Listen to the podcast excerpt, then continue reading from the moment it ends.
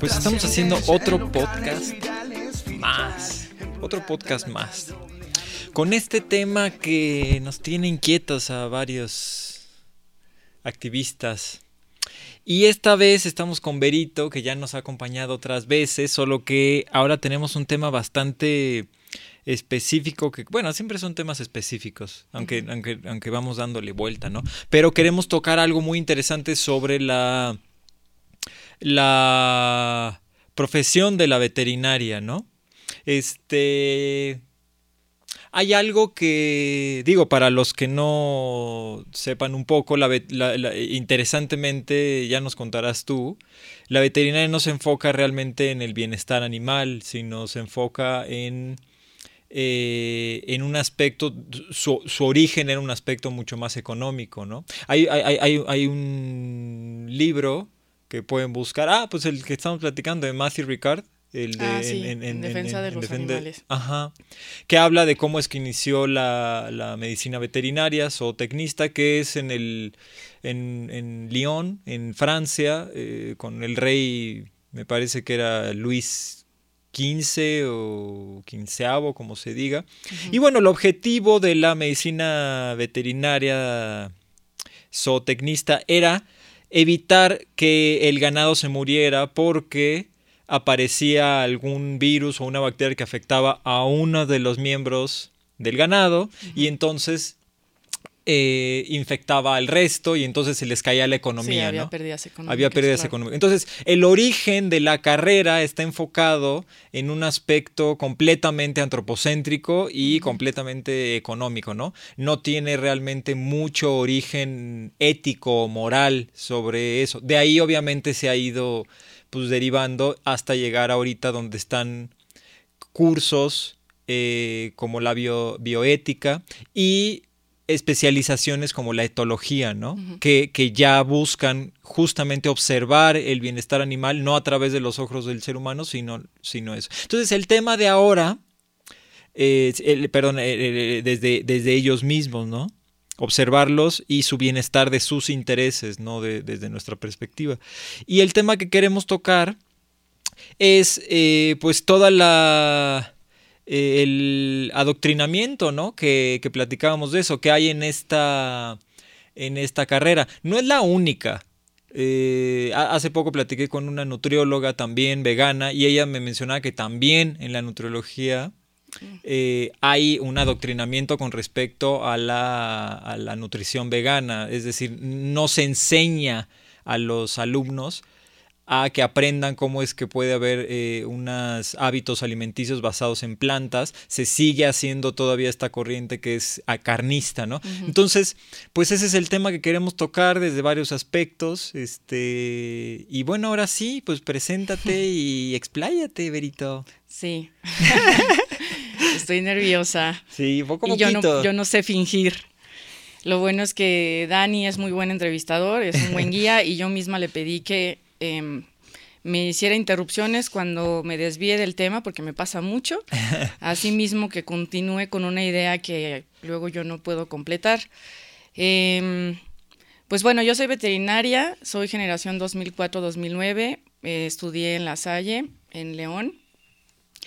Em, yo, yo no investigué, bueno, paréntesis, tampoco va a ser una autobiografía porque pues qué flojera, solamente eh, pues mis experiencias personales como alumna y ya ejerciendo visibilizan la, violencia que ejercemos hacia los demás animales, mm, inconscientemente o, deliberadamente. Eh, yo no investigué antes de entrar a la carrera de qué iba la zootecnia. La verdad es que, perdón, tengo secala. Sí, no, importa, Benito. Mm. Y a la vez agradezco no haberlo hecho porque no hubiese sido capaz de, estudiarla o de terminarla si me hubiesen enseñado con videos o yo qué sé, o estar presente en las prácticas qué íbamos a hacer. O sea, creo que no hubiera sido capaz de estudiar la carrera. Pero bueno, entré y trataré también de darle orden a, esto cronológicamente para que no se me olviden cosas Pues tengo muchas experiencias porque fueron cinco años. Y en estos cinco años vimos muchísimas zootecnias. Pero bueno, no sé, compartiré las como las más, eh, las que más me marcaron. Mm, en, primer semestre, en anatomía, nos pedían un, perrito con el cual íbamos a trabajar todo el semestre. Entonces, como muchos de mis compañeros eran foráneos y yo sí vivía ahí, pues era más fácil que yo me hiciera cargo de ese perrito en el, y estuviera en mi casa, en el jardín, porque este, pues teníamos que tenerlo unos días. La verdad no recuerdo por qué, pero sí estuvo cinco días en mi casa. Eh, pues obviamente yo hice un vínculo, aunque de hecho yo intenté, dije, no, no voy a hacer nada por él más que darle agua y sí, alimento. sus necesidades básicas. No quiero crear ningún vínculo porque sé que lo vamos a pues a eutanasiar y va a ser material de trabajo. Le pusimos Puchi. Eh, y entonces ya llegó el día, llegado el día, pues advirtió el maestro que, que aquel alumno, y creo que hasta le puso género, porque creo que sí se refirió a las mujeres, como que a la primera que se me desmaye, eh, reprobada, ¿eh? Reprobada. Claro. Entonces, pues bueno, estábamos con Puchi, ya estaba eh, inconsciente, pero teníamos que mantenerlos pues vivos con presión porque teníamos que eh, desangrarlos. para posteriormente inyectarles formol y así podamos trabajar con ellos, se conserve, ¿no? Todo el semestre. El semestre. Entonces, eh, pues bueno, hicimos una incisión en el cuello, lo colocamos boca abajo. O sea, la escena la verdad es que sí es terrible. O sea, una cubeta de esas de cómics que utilizaron en alguna construcción, recolectando la, la sangre, pues la verdad es que sí es una escena que impacta. Y, y yo como que me hacía mensa y no volteaba y todo. El, perrito cuántos, cuánto tiempo tenía de vida? Ay, no sé. Mira, ya era adulto. Mm pero honestamente no sé, se veía adulto joven. Entonces yo me hacía mensa como para, este, pues relajarme, porque ante también esa amenaza de que te reprobaban si te desmayabas, y fíjense, esto nunca me había pasado, y de repente, ah, bueno, me, me, pidieron a mí que ya masajeara el cuello, la musculatura del cuello, porque, porque se estaban formando coágulos y pues no, no, no seguía, ajá. Entonces cuando lo empecé a masajear y sentí sus músculos calientitos y todo, pues la verdad ya me iba a desmayar. O sea, me quedé, escuchaba yo todo, pero mi vista estaba en blanco. Entonces yo nada me recuerdo, la verdad no sé a qué compañero o compañero fue, pero yo nada más le hice así. Le presioné y le dije en voz baja, oye, sácame de aquí, no sé, inventemos que voy al baño o algo así, porque, eh, o sea, estoy por desmayarme. Entonces ya salimos, tomé aire y todo, me recuperé y ya regresé. Pues ya como si nada, ¿no? Según yo. Claro. Em, no sé, em, en, en esta materia, que bueno, es como un eufemismo llamarla así. Mira, permíteme. Les digo que me pongo nerviosa y se me olvida. No, no importa, es, es, es, interesante cómo me cuentas estas prácticas.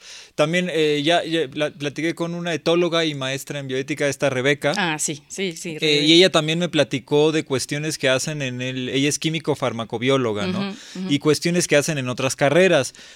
Y lo interesante es cómo se repite desde la, desde la enseñanza esta idea de, penalizar a quien se vincule emocionalmente con los seres sintientes con los que están trabajando. ¿Por qué? Porque están trabajando con esos seres. ¿no? no uno no puede tener ningún tipo de consideración moral o, ética hacia ellos. Como si eso te restara profesionalismo. Claro, exactamente, ¿no? Entonces me parece muy interesante que lo menciones desde otra carrera y repiten el adoctrinamiento, ¿no? Sí, sí, sí. Em, bueno, mira, por ejemplo, en esta de aseguramiento de calidad de productos y subproductos pecuarios. Visitamos rastros, algunos TIF, o sea, de tipo inspección federal, otros no, pero todos legales. Y aquí viene lo, bueno, para mí fue impactante. En, En ese que, que era legal, pero que no era TIF, supuestamente, qué casualidad, ese día se les había descompuesto, pues esta pistola a presión, no me acuerdo del nombre. Claro, sí. Les da un, un super golpe en la cabeza y que también supuestamente los dejó Sí, en inconscientes. es knocker, muchas veces ¿no? no, sucede Es- eso, es- pero al rato hablamos de, Claro. en un momento más hablamos de eso. Eh, todo el, el- el salón ahí y En el, Entonces, en el es- matadero, sí, en el rastro. las vacas, las vacas, este, pues vivas, Claro, entrando. en- en- viendo, presenciando todo, porque esto tiene fundamento científico para aquellos que piensan que antropomorfizamos a los animales o los humanizamos, les adjudicamos emociones, interacciones o convivencias meramente de los humanos. No es así. Ellos también crean esos vínculos y también saben cuando uno de sus congéneres está sufriendo. Claro. Por supuesto que lo saben. Entonces, ya desde ahí, vacas vivas con la imposibilidad de escapar, aunque claramente su lenguaje corporal muestra que quieren huir, Claro. no pueden. Entonces está aquí la que ya va a ser asesinada y, y el, el- el chico que, que la estaba apuñalando, lo conté, nunca se me va a olvidar, fueron 11 puñaladas en la columna vertebral porque no le atinaba. Lo más grave, que aquí es donde viene lo del adoctrinamiento, porque esta materia ya la cursé, creo que noveno semestre, entonces pues ya estaba súper adoctrinada, ¿no? Fue que yo grabé, pero ni siquiera a modo de denuncia de que las cosas se estaban haciendo mal, ¿no? Eh, sino como material educativo, o sea, para tenerlo Sí, ahí sí, tú lo considerabas parte de O sea, yo claro. saqué en ese entonces no existían los iPhones, o sea, ni los teléfonos inteligentes. Estaban de moda los Motorola, esos que había plateado negro y rosa. Claro. Ya saqué el mío, obviamente rosa. Y ya estaba eh, grabando, pero como ves que eso está prohibido y hasta es ilegal, Ujú. pues sí volteó el, el señor y me dijo, el chico, ¿por qué? Pero así violento, ¿no? ¿Por qué estás grabando? ¿Qué estás grabando? Y ya le dije, ah, no, pues nada más es como material para la clase. Ah, y ya. Y sí, de hecho, en, efecto no hice nada con ese material. Eh, pero bueno, no, no se detiene ahí. Cuando ya las habían este, desollado y, y de- y degollado, ya les habían cortado también la, la cabeza. Eh, hay una, había una especie como de alberca que recaudaba toda la sangre y que se empezaba a coagular y pues también muchos coágulos por todo el piso. Y, y las cabezas estaban en el suelo. Es que de verdad son auténticas películas de terror, en serio. O sea, están las cabezas en el suelo y se las pasaban este así como balones de fútbol Sí, sí. giraban ahí entre los coágulos y alguien ya las recaudaba en una carretilla Claro. De verdad o sea auténtica película de terror gore o no sé o sea mm, y bueno esas, eso es lo que recuerdo Las, ahí las, la- las, las personas que trabajaban ahí, porque ustedes iban de paso, las personas que trabajaban ahí, ¿cómo las percibiste? Eso es interesante saber. el- sí eh, eh, eh, eh, em- emocional y psicológicamente, quienes, quienes pasan ocho horas al día en ese contexto, eh, Yo no, no sé si como mecanismo de para aligerar esta carga tan enorme de estar asesinando animales. Y si digo asesinar, que por ahí se discute que eso solo aplica para los seres humanos, privar de la vida en contra de su voluntad a alguien es asesinar, no importa Claro. la especie. Entonces, pues, como los vi, yo siento que hasta, pues, habían hasta, música y como que contándose chistes y como, yo creo que hasta eso de patear la cabeza, no lo, no creo que lo hicieran como de- con una intención como maldosos, o sea, debe ser difícil estar haciendo tan, eso tantas horas. Yo creo que hasta como que por eso pues se cuentan chistes o ponen música, claro. como no involucrarse. Sí, eh, hay, una, un completo bloqueo de, de- de- hay un, digamos, eh, como lo hemos describido y como se describe en varios libros, como este de cada 12 segundos, por ejemplo, es que viven en un constante estado de shock. y, ya no saben que están traumatizados y entonces hay un, hay un eh, eh, aturdimiento emocional, psicoemocional en estas personas. Y provoca que pues, puedan soportar esa cantidad de violencia constantemente, ¿no? Yo no he entrado, por ejemplo, yo puedo darte mi perspectiva desde una vigilia, que es ínfimamente menor a estar dentro, ¿no? Y desde ahí la cantidad de violencia que uno percibe en esos lugares es impactante. O sea, todo a mi alrededor era violencia, todos mis sentidos estaban abrumados con violencia. Lo que olía era violento, lo que veía era violento, lo que tocaba era violento. No había un solo sentido de mi cuerpo que no estuviera sintiéndose agredido. Era tan fuerte el olor que podía sentirlo en mi boca. Es tan fuerte el olor de la sangre que lo puedes casi, casi sentir. Eh, eh, es, una situación sumamente agresiva, sumamente agresiva para quien la tenga que vivir. Y esto, esto incluye a los animales no humanos, que es nuestro interés en este caso, en este podcast, pero las violaciones en derechos humanos mm. que hay en, este, en, estos lugares, ¿no? Y ahorita estamos eh, eh, eh, en este caso, hay, hay, una, una, veterinaria mujer de Inglaterra, que ella hizo un artículo sobre eh, por qué dejó de trabajar para una eh, granja industrial. Ese no lo he leído, me lo pasas. claro, sí, sí. Ponemos el Digo, lo comento ahorita, pero, pero sí, este, sí hay un artículo de una veterinaria inglesa eh, y ella lo que menciona es esto, y esto fue, ella, ella decía, esto es algo normalizado dentro de la industria, ¿no? Dentro de los trabajos que le piden a una veterinaria zootecnista. Le llaman, en época de, COVID, justo en la pandemia, le llaman a las 3 de la mañana, porque eh, se les estaban muriendo eh, cerdas, se les estaban muriendo. Y no sabían qué hacer. Entonces ya decidieron llamarla para que ella interviniera, ¿no? Y ella, bueno, ok, pues voy, ya, ya era parecer, al, al parecer era crítico. Bueno, cuando llega al lugar, ella comenta que ya había ahí cuerpos, que había cadáveres de al menos tres, cuatro semanas. O sea, se habían esperado y estamos hablando de Inglaterra.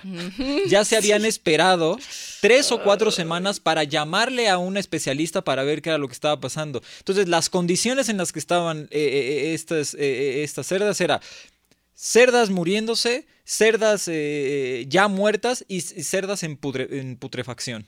Ya en un estado de putrefacción, ¿no? Y por ahí cerdas vivas, ¿no? Menciona que hubo cuerpos que estaban en tal estado de, descomposición que en cuanto los tocaba, ya era prácticamente una gelatina, se deshacía el cuerpo, dice. De lo, de lo, de lo, del tiempo ya que se habían tardado en llamarla, ¿no?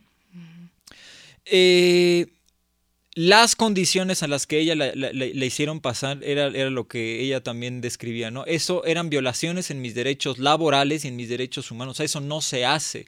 Esa no es la manera de tratar a un especialista ni de, ni de ir a que resuelva. Esas condiciones pueden generar un estado de salud en la persona también muy grave. Eh, y, lo más impactante es esto, que es lo que ella menciona, ¿no? Los demás países siguen las reglas eh, los estatutos de países que se consideran primermundistas como Inglaterra, según, según en Inglaterra son de los lugares donde más se respetan los derechos de los animales y donde eh, este tipo de situaciones son minimizadas. Esto se lo adjudican siempre a países tercermundistas o a países en desarrollo, ¿no? Y ella lo que menciona es esto, si aquí sucede esto, que me parece un comentario importante, ella lo que dice es qué sucede en otros países, ¿no? Lamentablemente, yo lo que pienso de, ese, de, esa parte es que no, no, no, no, no, es que no es que empeore en otros lugares, lo que pasa es que no mejora en esos lugares, solo tienen el halo de que es mejor.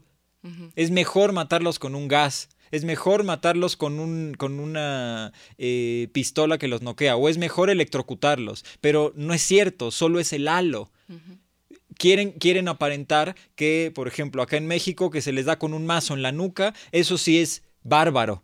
pero darles con una pistola en el cráneo no es bárbaro, ¿no? Es decir, solo está el halo de la civilización, solo han, solo han normalizado la barbarie dentro de sus sociedades y dentro de su, de su política de, bienestar animal, ¿no? Realmente no les interesa eh, saber si, si es, eso es, eso es poco ético, tanto para los animales como para los, los profesionistas, ¿no? Exacto.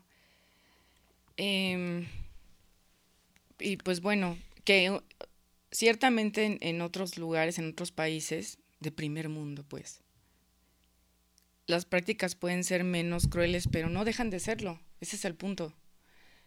Entonces, y partiendo de que no es necesario comer animales, vestir animales, entretenernos con animales para vivir.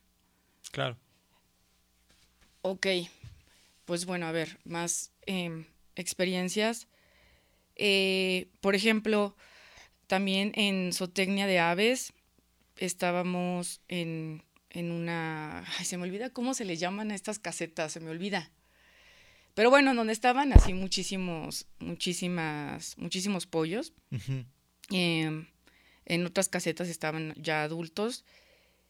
Recuerdo muy bien que una compañera se, era la única entre cincuenta y tantos alumnos de un solo grupo, que sí, que sí se quejaba por las prácticas, pero la verdad es que nadie, nadie la comprendimos y nadie la escuchamos, yo tampoco.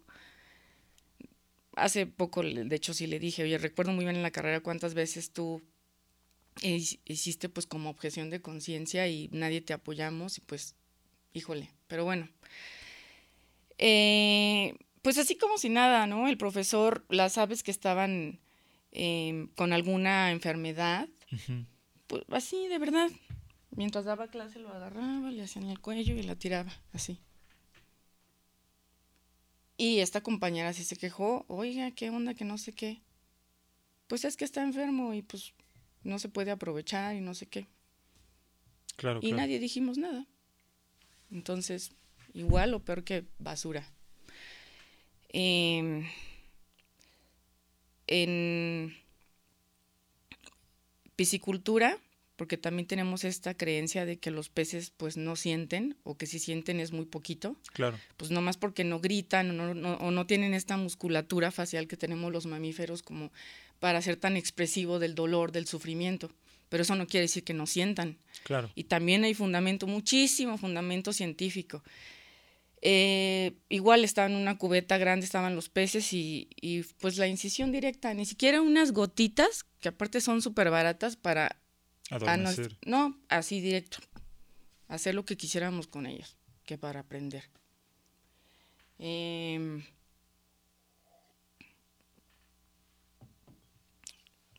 y esta es la... Eh, no puedo negar que que pues la verdad sí tengo una especie que explotamos, que es mi favorita, y me duele mucho y me duele más que con otras especies, la verdad no lo puedo evitar, o sea, los cerdos, me encantan los cerdos.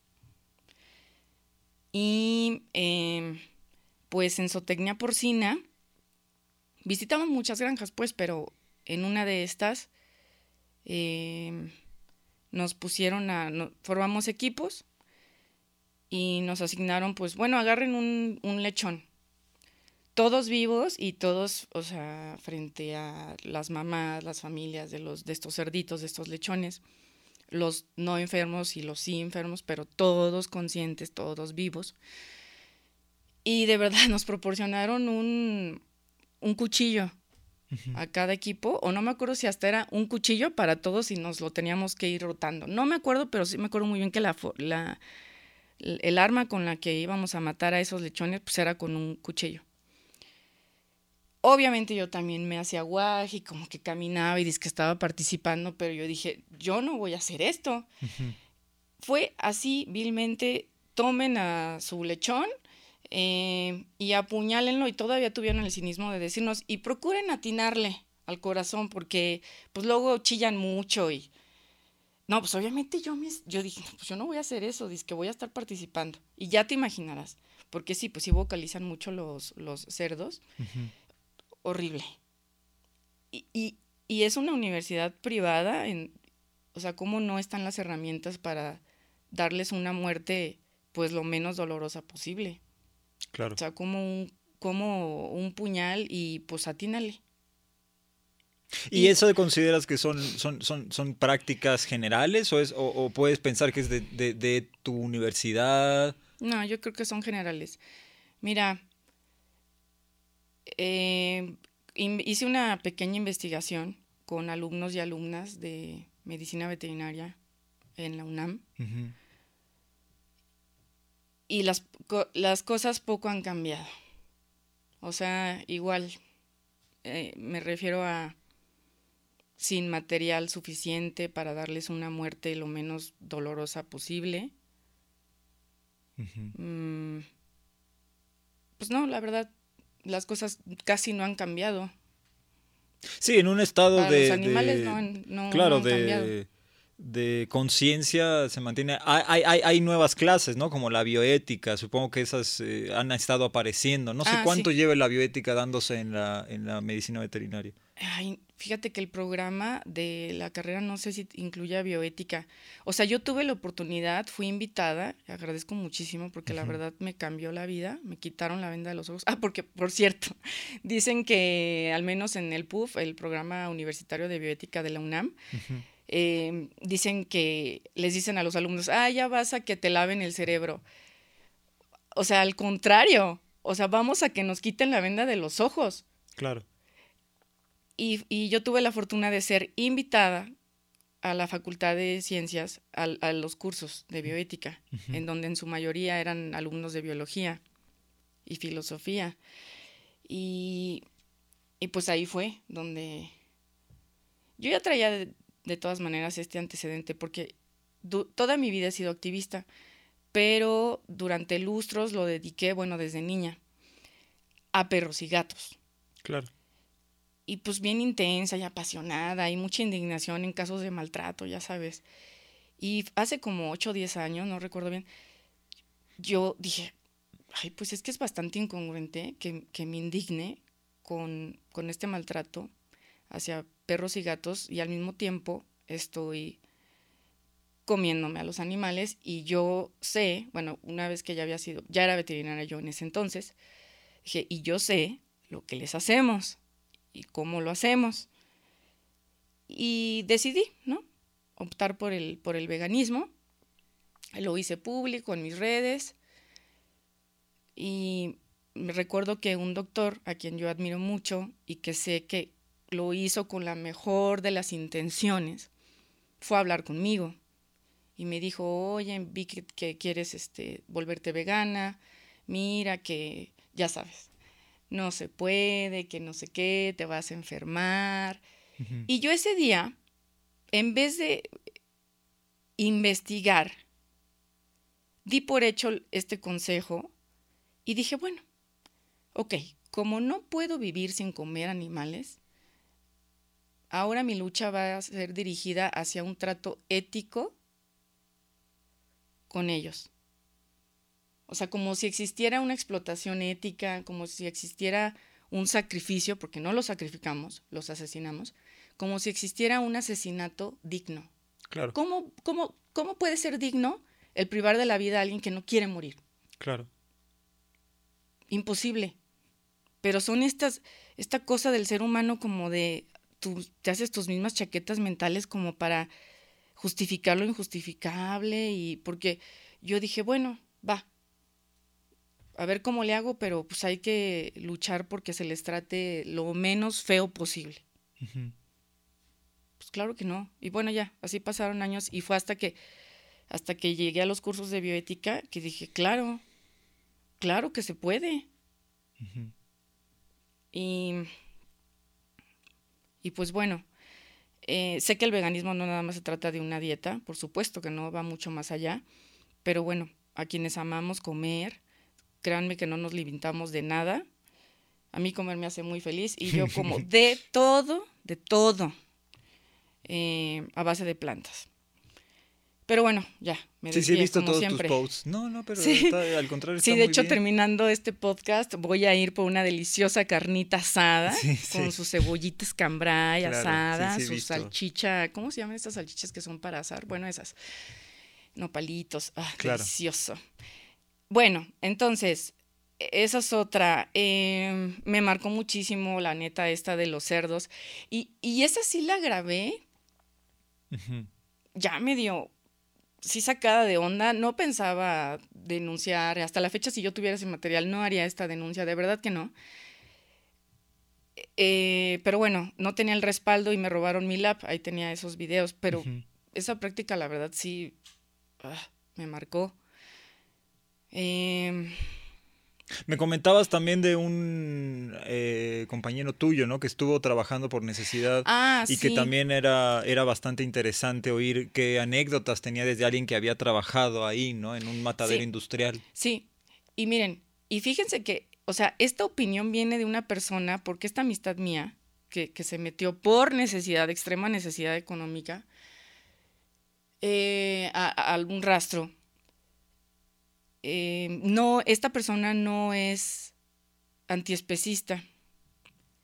Y aún así, o sea, sí, le, fue muy difícil estar en ese lugar. Él sí me dijo, no, es que, porque, bueno, hay, hay, hay de todo. Es casi nadie se mete ahí a trabajar por, por gusto, a menos que tengas problemas como la que apodaron a esta Catherine, no sé qué, Ana Lecter, que la o sea, pues sí tenía muchísimos desórdenes mentales y ella dijo tal cual, este es el trabajo de mis sueños. De verdad, lo mencionó, este es el trabajo de mis sueños, o sea, estar asesinando animales. Pero bueno, la, la mayoría son migrantes, son personas en estado de vulnerabilidad y son pocos los que pues realmente se meten ahí por gusto. Y esta amistad mía es uno de ellos sin embargo, me dijo, no, deberías, o sea, Vero, la, la cara de psicópatas, o sea, cómo los asesinan, no, están bien locos. No estoy diciendo que todos, ¿eh? Porque de verdad que no ha de ser fácil estar ahí. Em, y pues bueno, está bien documentado en varios documentales, valga la redundancia, lo que pasa en estas, en las granjas y en los mataderos en los laboratorios y demás. Pero como existe esta incredulidad de, ay, pues es que eso es en otros países o pues es que ese documental es ya de hace 10, 5 años, las cosas ya cambiaron. Yo le pedí a este amigo que documentara. Dije, oye, este, obviamente tomando todas las, como está súper, o sea, los, los, los, mataderos por algo están en, en, zonas, o sea, lejísimas, en donde no hay población, claro, porque pues son lugares horribles.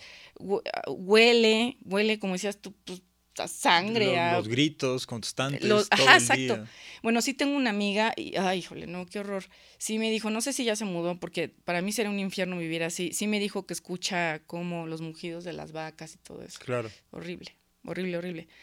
Entonces, eh, mi amigo me estaba grabando en lo que sucedía en ese matadero donde estaba él trabajando. Eh, sí, le dije, le advertí, siempre con muchísimo cuidado, ¿eh? O sea, no vayas a poner en riesgo tu integridad, porque si te cachan, no sé qué te hagan. No, no nomás correrte, no sé qué te hagan. Si te amenacen de que si difundes ese material, no sé. Eh, y pues bueno, ya no pudo documentar más, porque, o sea, yo la intención que tenía era evidenciar que las cosas siguen siendo espantosas, que no han cambiado nada, pero ya no los dejaron entrar con, con celular. Les prohíben entrar. Les prohíben entrar con celular. Seguramente se van a inventar que es por seguridad, que para que no se distraigan o por higiene, yo qué sé. Y no es cierto, la verdad es que no quieren que sepas qué es lo que pasa ahí adentro. Sí. Pues sí, pues por eso no te dejan grabar, eh, como alumno tampoco te permitían.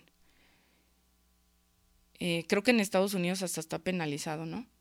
En Estados Unidos sí está, puedes tener hasta 10 años de cárcel. O sea. Por, por grabar. Hay, ahorita hay dos activistas que están en juicio, lo perdieron y van a pasar, al parecer, 10 años en la cárcel por haber eh, expuesto material que era privado, ¿no? son las leyes que le llaman AGLO, ¿no? del sistema agroalimentario. Hasta donde sea aquí en México no está tan penalizado, o sea, eh, te corren del lugar, es propiedad privada y te prohíben eh, hacer eso, ¿no? Hay muchos mataderos que no son, no tienen la, no vienen de, grandes eh, empresas como Smithfield o Tyson o JBS, ¿no? Sino que son mataderos más pequeños, por lo cual, pues esto cambia, ¿no? La, la, la, la seguridad con respecto a su privacidad, pues se vuelve mucho más ligera acá el asunto que es lo que nos enfrentamos con todo lo que mencionabas, no se trata solamente de la información.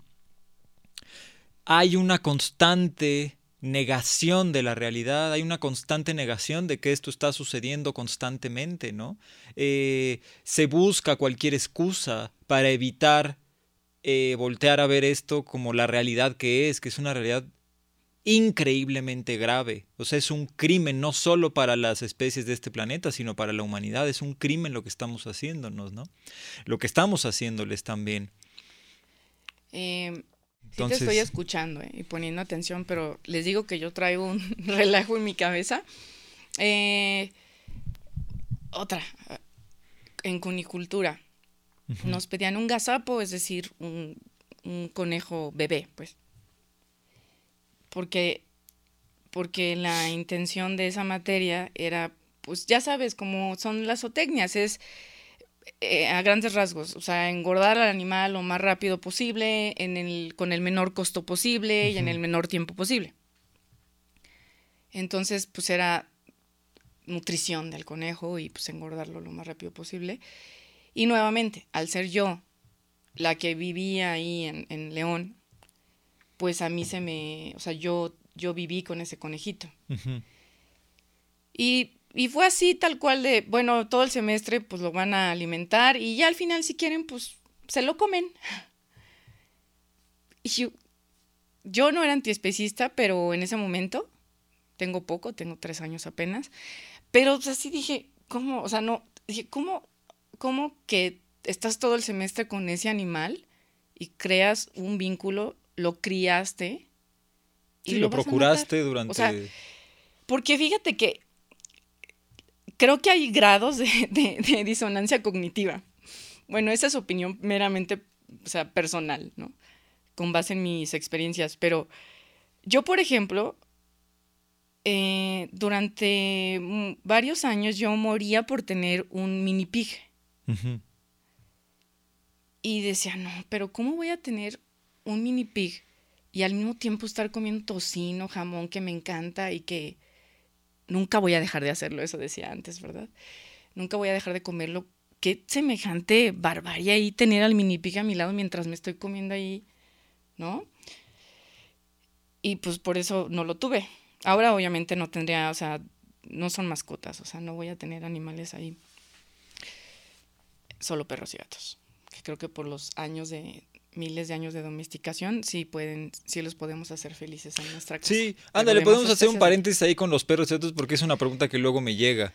Eh, hay una manera de entender esto, ¿no? Eh, no, se, no, se trata de que sean animales de compañía. La, la, manera como los vemos desde el punto de vista vegano, de la ética vegana, son refugiados no humanos. Exacto. Es decir, yo no estoy tratando de lucrar con ellos o los compré o las compré o estoy interesado de alguna manera en entretenerme o entretener a otros seres con ellos. Son seres que viven en una situación en la que el resto del mundo, y, digo el resto porque es el 99% de la población, no tiene interés en respetar sus necesidades no tiene interés en respetar quiénes son, que existen en sí mismos y para sí mismos. Entonces, eh, tenemos que eh, acogerlos como, como cualquier otro refugiado en, otro sentido de, opresión, ¿no? Ellos son refugiados no humanos, ¿no? Y, merecen nuestra, nuestra atención en la medida en la que se los podamos dar, ¿no? Es como ese paréntesis con los perros y gatos, claro. ¿no? Es muy diferente, o sea, la tenencia de estas especies. Claro. Eh, Ah, porque aparte, no se trata nada más si nos hacen felices, o sea, hay que cuestionarse si, si tú estás atendiendo sus necesidades, no solo las básicas, sino son realmente felices. Sí, sí, sí. Eh, lo estoy haciendo bien y pues bueno, en mi caso, por ejemplo, pues mis perros pues salen muchísimo, muchas horas al día, estamos juntos prácticamente todo el día. Eh, así que no es un cautiverio, porque también ya sabes, ¿no? Que es como se las gastan los especistas. ¿Y qué? Pues también tienes a tu perro en cautiverio porque está ahí en tu depa.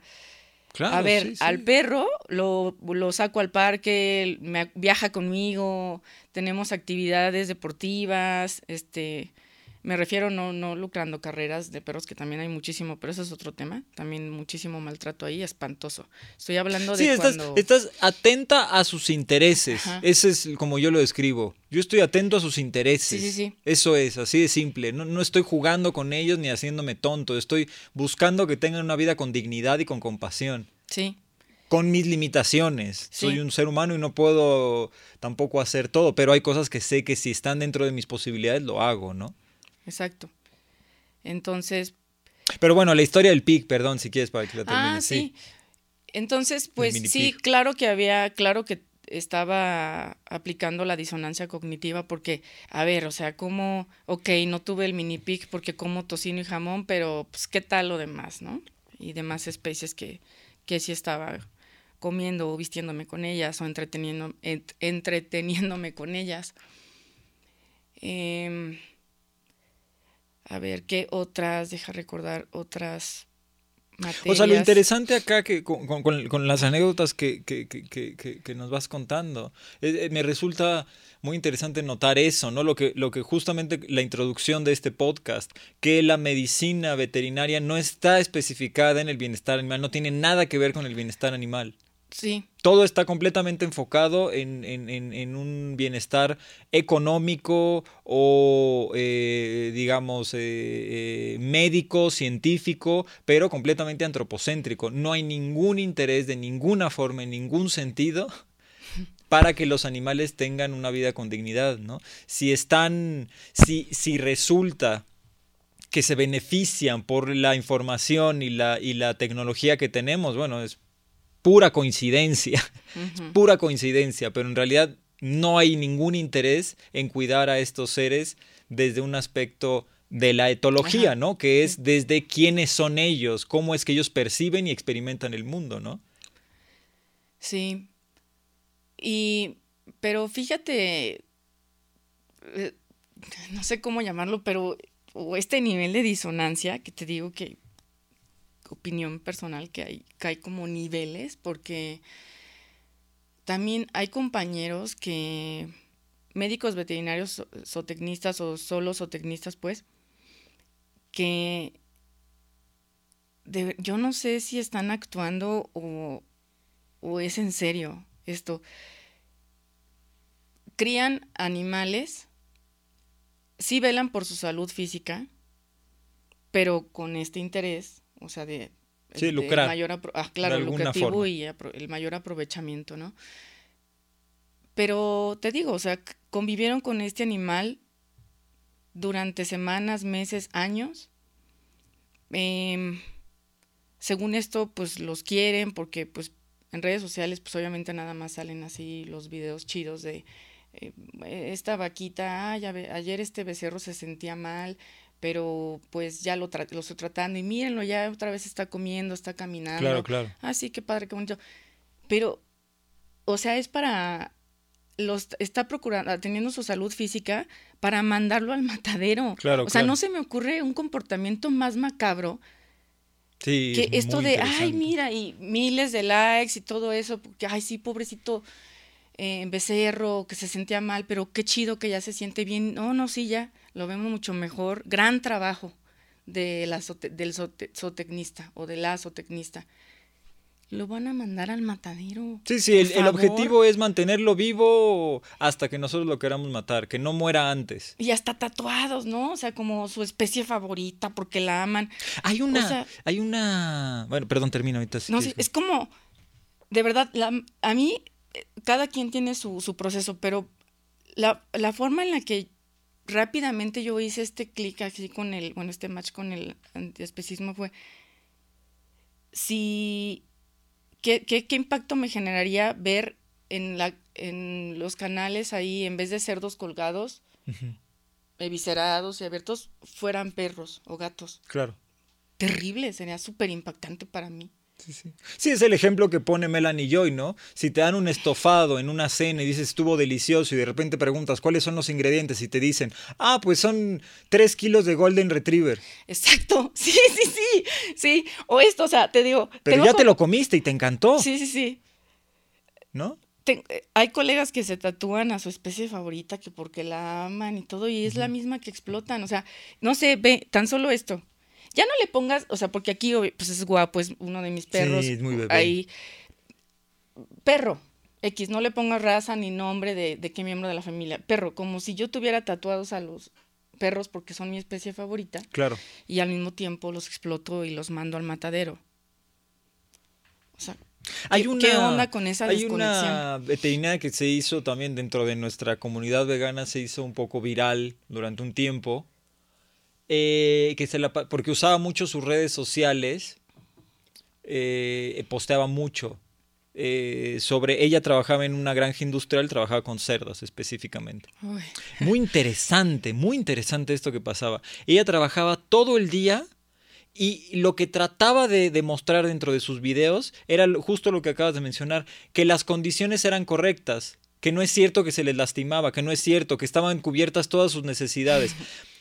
mostraba, por ejemplo, cuando la jaula, porque es una jaula donde está encerrada la cerda con sus, con sus cerditos, la acababan de limpiar. Y entonces, el hecho de que estuviera limpia, para ella ya consideraba que era bienestar animal. En ningún momento se cuestionaba el hecho de que la cerda no se podía parar, no se podía girar, no podía mover, no podía atender a sus, a sus bebés. Ajá.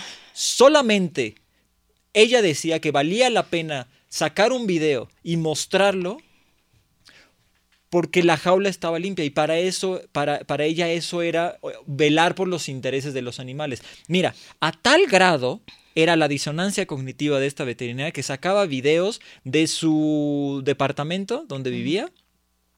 Su departamento, Verónica, estaba todo lleno de fotografías, de, de accesorios, de, de adornos cerdos. Todos eran cerdos. Cerditos por aquí, tazas de cerdos, cuadros de cerditos, libros de cerditos, camisas de cerditos. Ella decía, es que yo amo a los cerdos, por eso trabajo con ellos, me encanta, me encanta, ¿no? La, la, para mí eso es una señal justamente de que tu propia conciencia te está, está tratando de compensar algo. La cantidad de violencia a la que somete estos seres, solo su mente es capaz de, de, de, de digamos, de, de no traumatizarla al hacer esta especie de homenaje a los cerdos. Entonces, lo que noto es que muchas de estas personas lo que hacen es tratar de girar esta idea de que lo que hacen es violento para darle un sentido. Y entonces ese sentido es el sacrificio para el bien mayor. Y entonces yo te adoro como un ser que te sacrificaste. Y ves, no en lugar de observar que no tienen que pasar por eso, no tendríamos por qué estarles haciendo eso, pero como lo hacen, y de una manera inconsciente no aceptan lo que están haciendo, la violencia por la que los hacen pasar y los aman tanto, genuinamente los aman, pero choca lo que están haciendo con lo que están sintiendo, la manera como lo, lo, lo logran sobrellevar es haciéndose tatuajes, haciendo artículos, hablando bellezas de estas especies, ¿no? De lo importantes que son, adorándolos por todas partes, pero tratándolos como cosificaciones, o sea, como un, ser que no, no, no es el que ellos están idealizando o ellas están idealizando, ¿no? Sí. Sí, no, no, no, no sé, no sé cómo. Pues eso, o sea, ¿cómo puedes mandar al matadero a un ser, a un individuo que con el que tú conviviste, o sea, no importa la especie, o sea, tuviste un vínculo. Claro.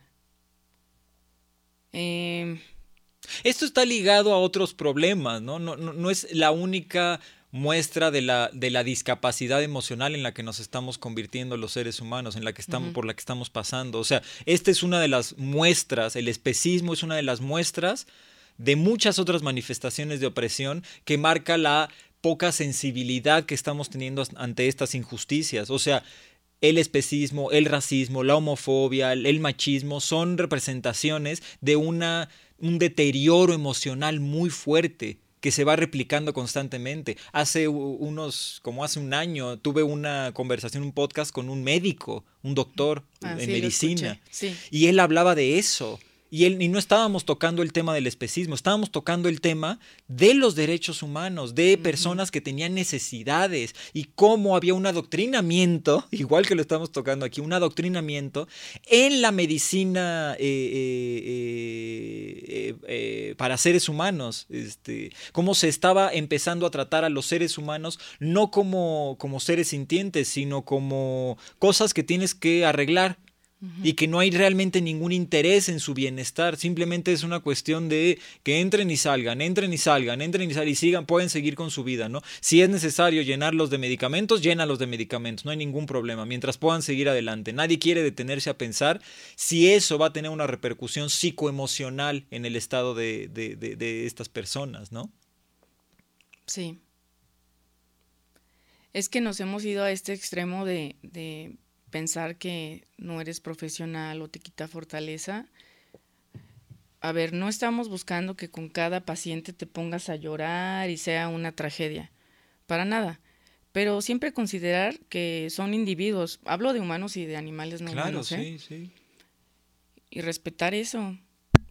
Sí, que Y sienten. valorarlos como lo que. Exacto. En palabras de Tom Sí. Reagan, aquí que nos queremos enfocar en los animales, ¿no? obviamente los, los animales humanos merecemos también una vida con dignidad y con respeto, ¿no? Lo que pasa es que ahorita queremos tocar el tema de los animales no humanos y en palabras de Tom Reagan, los animales no humanos tienen interés, percepción, creencia, deseo, autoconciencia y un sentido del futuro. Existen en sí mismos y para sí mismos. Y que, además, digo, ya esto ya está trillado porque es una frase que se ha eh, citado bastante en la comunidad animalista, también en, en quienes están por perros y gatos, eh, que no me importa saber si un animal sufre o no, o sea, su capacidad de dolor me es suficiente para respetarlo. Y sí, debería, ¿eh? Claro. O sea, el, el dolor es ya suficiente, pero ahora imagínate, también son capaces de sufrir. Claro. O sea, no solo un dolor físico, también tienen sufrimiento emocional. ¿Qué más, qué más queremos los sapiens para entonces dejarlos en paz? No los tienes que amar para respetarlos, porque también mucha gente nos tiene un concepto, bueno, yo sí soy súper animal lover, pues, pero creen que es menester que un vegano sea amante de todas las especies. Pues no, hay, hay, hay veganas y veganos que les tienen fobia a las arañas. Claro. Pero eso no las hace quemarlas vivas, o, o sea, no tienes que amar a los animales para respetarlos.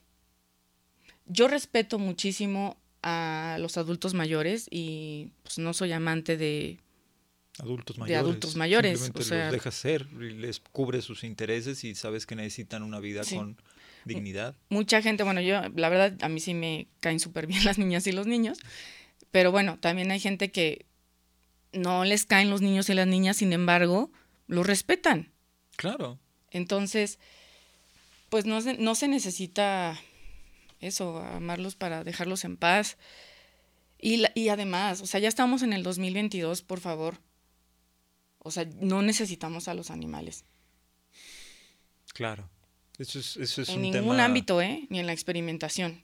Sí, estaba viendo sea, eso, por ajá. ejemplo, que eh, con los avances tecnológicos las computadoras tienen muchísimos Exacto. mejores resultados. Tiene un porcentaje los resultados de, de- de experimentos eh, 3D Ujú, que hacen, eh, digamos, este, como emu- emulaciones. ujú. eh, el porcentaje de, de- de- de- de probabilidad que, que- que los resultados sean correctos es de un 90%. Ujú. El porcentaje de probabilidad que hay que los resultados sean correctos a través de experimentación con animales va de un 70 a un 80%. Tal vez llega a un 82%. Ujú. Pero ese es el máximo. Es decir, tenemos la posibilidad tecnológica para recurrir a esto. Ahora, ¿a qué nos estamos enfrentando? Este tipo de emuladores, este tipo de tecnología es cara. Ujú. Tener conejos, ratas, eh, cuyos, perros en laboratorios no les es caro. Entonces, estamos hablando ya de cuestiones que, eh, no se deben de pasar por alto y se están pasando por alto porque no estamos usando la herramienta emocional que nos permite parar esto. Si tú tienes una persona muy inteligente y tiene cero capacidad emocional, cero inteligencia emocional, es un Hitler. Claro. Si tú tienes una persona muy inteligente con herramientas emocionales afinadas, es un Gandhi. Cambia completamente la idea y tu interacción con el exterior que tengas tus herramientas emocionales nítidas, saludables, higiénicas, la ética, esto ya lo he platicado en otras ocasiones, que eso es, por eso es tan importante la plática del veganismo, porque se está reflejando en otros aspectos de nuestra sociedad. Si no tenemos nuestras herramientas emocionales adecuadas, es decir, si no, si no sabemos cómo utilizar nuestra compasión y nuestra empatía, no vamos a poder generar herramientas intelectuales como la ética o la moral, porque no están nutridas de la emoción que les permite generar estas ideas para ¿Cómo puedo minimizar el sufrimiento en otros seres? Si no tengo ética y no tengo moral, no voy a poder llegar a normas, no voy a poder llegar a acuerdos sociales que cumplan el bienestar de los seres que son parte de esa sociedad. Si yo no tengo sociedades, no voy a poder tener instituciones jurídicas que avalen una sociedad. Si no tengo instituciones, por lo tanto, entonces no tengo ningún estado, no tengo, no tengo realmente un estado de bienestar, no tengo nada es completamente una farsa. Entonces, esta, es este detalle tan importante que mencionas con respecto a tener herramientas emocionales involucradas en tu, en tu carrera, te permite el no pasarlas por alto en otros aspectos de tu vida, en otros aspectos de tu sociedad. Yo no estoy diciendo que una persona que no sea especista no, no vaya a ser homofóbica o no vaya a ser misógina. Son temas que se tienen que abordar cada uno. ¿Por qué? Porque son herramientas distintas las que necesitas para identificar dónde está la fractura. Pero lo que sí hace es, si uno puede tener empatía ante seres tan distintos, definitivamente te vuelve sensible ante una, un, ser humano que es mucho más parecido a ti, ¿no? Claro. Se, se necesita que tengan esta conciencia para eso, o sea, legislar. Sí. Por sus derechos y en beneficio de ellos. Hasta el momento son objetos. Sí, sí. Totalmente, o sea, ante la ley. Sí, se han cosificado a tal grado que ya ni siquiera pensamos que son víctimas. No, no son víctimas.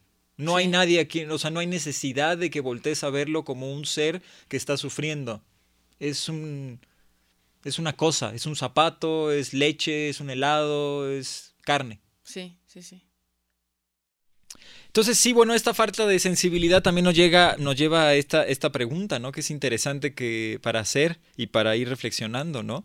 Eh, hay mucha resistencia con respecto a esto, ¿no? Y ya lo platiqué, ya lo había platicado con la nutrióloga, cómo veía a sus compañeros y compañeros de carrera, ¿no? ¿Qué pasaba? Y ella lo que menciona es, sí, hay, o sea, hay mucha resistencia con respecto al tema y evidentemente mucha burla y caricaturización de quienes estamos a favor del respeto hacia los animales, ¿no? Entonces, en la carrera de medicina veterinaria, tus compañeras, tus compañeros, ¿qué, qué, pasa con este tema? ¿Cómo lo abordan? ¿Lo abordan con respeto? ¿Lo trivializan? ¿Hay algún debate interesante? No, hasta ahora no, he visto un debate interesante. Han sido puras, ajá, pura burla, caricaturización. No están de acuerdo y lo entiendo porque te digo, o sea, yo entiendo, estoy casi segura de que la inmensa mayoría de los aspirantes a estudiar medicina veterinaria lo hicimos con el genuino interés de librar de dolor y sufrimiento a los animales. Habrá quienes lo tenían claro y sí, yo voy a la zootecnia. Eh, no sé, porque crecieron en ese ambiente, en la familia, pues no sé, en un rancho y la ganadería y pues van, saben a lo que van. Pero de verdad, estoy casi segura de que somos muchísimos, al menos los que, los que siempre supimos que íbamos para medicina de perros y gatos, que mm, teníamos este interés en lo que mencioné antes, ¿no? Librarlos de dolor y sufrimiento. Nunca nos imaginamos que íbamos a tener estas prácticas. Ahora, también cuando, cuando yo, cuando empezamos a tener estas materias de zootecnia, yo les, yo le había dicho a una profesora que pues que yo no quería estar cursando esas materias, que yo sabía que yo iba para medicina de perros y gatos. Claro. Y su respuesta fue, es que no sabes, eh, mira, ¿qué tal que en el camino decides dedicarte a la industria láctea? Eh, date la oportunidad de conocer, ya sabes, ¿no?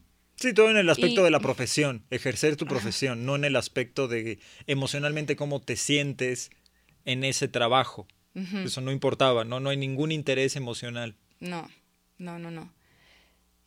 Y pues bueno, ahí está que me mantengo firme en esa posición, o sea, medicina de perros y gatos, y afortunadamente lo que hacemos nos dedicamos a la medicina de la conducta, lo cual es maravilloso porque a, a nosotras y nosotras no nos, no nos contratan para engordar animales y mandarlos al matadero. Claro. A nosotros nos contratan porque son conscientes de que sus perros o sus gatos tienen emociones y que están teniendo problemas de conducta patológicos o no, es decir, pues enfermizos, no me gusta esa palabra, como que se me hace muy fuerte, pero problemas que deben de tratarse por eh, expertos, por especialistas o u otras de otra manera. Entonces es muy diferente. O sea, la verdad es que esta, la etología clínica es una rama de la medicina veterinaria que es totalmente diferente a las demás.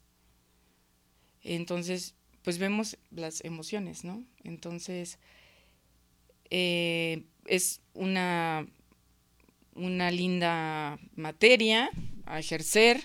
Sé, siempre sé que, que de entrada mi paciente no va a morir, no va a ser eutanasiado. Es muy raro, muy raro. Hasta ahora no hemos tenido, ojalá nunca nos suceda, pero pues puede que sí, tener que, eh, bueno, sugerir la eutanasia porque su problema de conducta es muy grave, es peligrosísimo y no sé. Sí, en general es, todo, es, tratado, se puede tratar, pues. De verdad no sabes qué paz es. Sí, sí, o sea, claro que tenemos pacientes que evidentemente están sufriendo. Porque pues tener un, trastorno de ansiedad generalizado, claro. tener ansiedad por separación, no sé, eh, evidentemente están sufriendo, pero tú sabes que van a mejorar Sí, sí, es en el mejor de sus intereses, pues, para su bienestar. Exacto. No, no, no, los, no, no, no están atravesando algo que es para, eh, a fin de cuentas, obtener de ellos un lucro o una cosificación, sino estás tratando de tener una terapia para que ellos tengan una mejor calidad de vida, ¿no? Y ya por ende también los, sus tutores o las personas responsables. No me, no nos gusta decirles eh, amo, propietarios o dueños porque pues, pues no son nuestra propiedad, no son objetos, no, no. Son individuos, son sintientes, son conscientes, entonces somos nosotros los que estamos a cargo de ellos y por eso nos referimos así como tutores, tutoras responsables. sí. sí. si queremos vernos en un aspecto más cariñoso, pues somos sus papás, sus mamás, ah, si queremos. pero si queremos mantener esa diferencia, con, como dices, tutores, es una manera bastante técnica de decirlo correctamente, a mí me parece. Para quienes, y que yo odiaba este término de perrijos, porque, porque detestaba que los antropomorfizaran, pero es que, a ver, depende. No está mal para empezar a amar a, a tus perros y a tus gatos como amas a tus hijos si es que los tienes. Claro. Eh, yo no los tengo, ni los pienso tener, pero yo, yo considero que los amo igual que como amaría a mis hijos si los tuviera, porque de verdad es un amor impresionante y no tiene nada de malo. No los trato como seres humanos. Eso sí. Entonces, eh, antes detestaba hace años el, el, término perrijos porque me parecía que los antropomorfizaban. Pero pues también hay eh, fundamento científico con respecto a que los perros y los gatos nos ven como sus padres, sus madres. Sí existe este vínculo, este apego seguro. Bueno, algunos tienen apego inseguro, pues, pero es una relación similar, muy casi idéntica a lo que pasa con papás, mamás e hijos e hijas. Entonces no está descabellado el decirles perrijos. No, pues no es el único caso con nosotras. O sea, eh, eh, tú mismo me lo mencionaste en otro podcast, me acuerdo, con respecto a la, mala interpretación del supuesto macho alfa. que no Ah, existe sí, en la naturaleza. Sí, la falsa y obsoleta teoría de la ¿No? Que ahí me parece increíble, fíjate. O sea, el mismo creador de esta, Mick, hace ya, no sé, siete años, diez, no sé. Se retractó. Sí, Él mismo dijo, sí, sí. me equivoqué. Y no es, no es el único. ¿Sabes quién, quién otro también pasó así en la, en, en- en la nutrición? También hubo un aspecto así donde se retractó. eh, con respecto, me parece, a la proteína, que mencionó que la proteína era de mayor calidad la de origen animal porque tenía más leucina, una- uno de los aminoácidos. Habrá sido un año después, dos años después, se retractó, dijo que no era cierto y ya, no, la, no, no, no, no sacaron eso. O sea, ya dejaron que la proteína de origen animal es de Sí, mayor calidad. claro, claro. O sea, agarran el discurso que les conviene, lo hacen una narrativa hegemónica y luego ya cuando la persona dice, no, espérate, eh, ya, ya recapacité y no, ah, no me sirves, ya no me sirves. Sí, sí, sí. Sí, no sé, acá en el caso específico de los perros y en esto de la conducta y entrenamiento y demás, no sé por qué, no sé si de verdad no se han actualizado o si ya conocen esto, porque de verdad me parece, digo, ahora, o sea, puedes investigar rapidísimo algo. Claro. No sé qué los hace eh, mantenerse así, o sea, con obsoletos, o sea, aplicando estos métodos obsoletos. Pues la, para mí la respuesta viene a través de... por supuesto, ¿eh? Claro, sí, por eso, es por eso me parece que es para mí la, la, la activista más importante del movimiento actualmente es Melanie Joy, que es una psicóloga, porque me parece que ella es la que define muy bien cuál es el proceso que estamos pasando. Es un proceso de disonancia cognitiva, porque la información está, el los argumentos están, la, la, la, la ciencia, la tecnología y las posibilidades, la abundancia está ahí. Todo está frente a nosotros, pero hay una negación total de la realidad, negación total de la realidad. Y eso solo se explica a través de un proceso psicológico. No hay otra cosa que pueda explicar el por qué seguimos haciendo lo que estamos haciendo, más que desde el punto de vista de la disonancia cognitiva, nos negamos a aceptar que no somos lo que queremos creer que somos. No somos entes separados de estos otros seres sintientes, ¿no? Es como, bueno, un ejemplo muy básico, burdo. ¿Por qué la gente no quiere ver los documentales? Por, por ejemplo, ¿no? Y a ver, bueno, aquí un paréntesis muy grande. Agradezco que existan estos espacios que son seguros y porque existimos activistas, en lo personal yo ya no soy capaz, emocionalmente yo ya no soy capaz de ver documentales, aunque estén muy bien hechos y, y no te muestren así gráficamente la violencia, como Cowspiracy o Seaspiracy, Sí. yo no he sido capaz, sí, bueno, porque pues sabemos Dominion, Airlings, pues Sí, sí, son traumáticos, que- son, son ajá, muy sí, sí, fuertes. sí. aún así, aunque estén, no sean tan gráficos, yo ya no soy capaz. Claro. Sin embargo, pues como activista, pues hay que mantenerse informados, actualizarse. Y el estar escuchando podcast o el estar leyendo libros, al menos yo, yo, sí soy capaz de hacerlo. Claro. Eh, y, pero a ver, ya se me olvidó porque estábamos diciendo esto de... Porque el, el- el- el aspecto que, que estábamos tratando de ver era qué era lo que estaba pasando en tu Ah, carrera. sí, sí, sí. Que, ¿por qué la gente no, o sea, por qué no quieren ver los documentales? Claro. Porque saben que es, es horrible, pero entonces prefieren darse la vuelta y seguir con esto. Ok, no vean, ok, no veas los documentales, pero por favor nada más cuestiona tus hábitos. Que sepas todo lo que hay detrás de, pues la verdad sí, pues de este capricho, de este gusto tan, Sí, sí. tan banal. Porque mucha gente lo, lo ignora y no lo digo, es ignorante, pero no lo digo en, de forma despectiva o No, no, es peyorativa. una descripción. Eh, no te imaginas lo que hay detrás de eso. Sí, sí, sí. Sin embargo, muchos tenemos todas las herramientas para informarnos. O sea, ¿cuántos, cuántas miles de millones de personas tenemos? eh, bueno, no miles de millones, pero sí somos millones quienes tenemos acceso al Internet, que es facilísimo Sí, sí. eh, adquirir información ahí. Eh, ah, porque también, me acuerdo una pregunta que fue, bien intencionada, porque son muy buenas amistades mías, mi mejor amiga y mi mejor amigo, que son pareja, y sí me dijeron, pero ¿cuál es tu tirada, Vero, con tu postura del veganismo? O sea, ¿crees que quieres que todo el mundo se haga vegano y crees que es posible? dije, no, yo no, y esto no va a suceder de un día a otro, pero es para gente, o sea, mi objetivo es para gente como ustedes. Ustedes tienen acceso a Internet, pueden ir a mercados y a supermercados. Sí, sí. Eh, de verdad pueden, pueden cuestionarse sus hábitos y pueden cambiarlos. Y somos muchísimos los que estamos en, en, esta, con en estas condiciones, con privilegios, la verdad.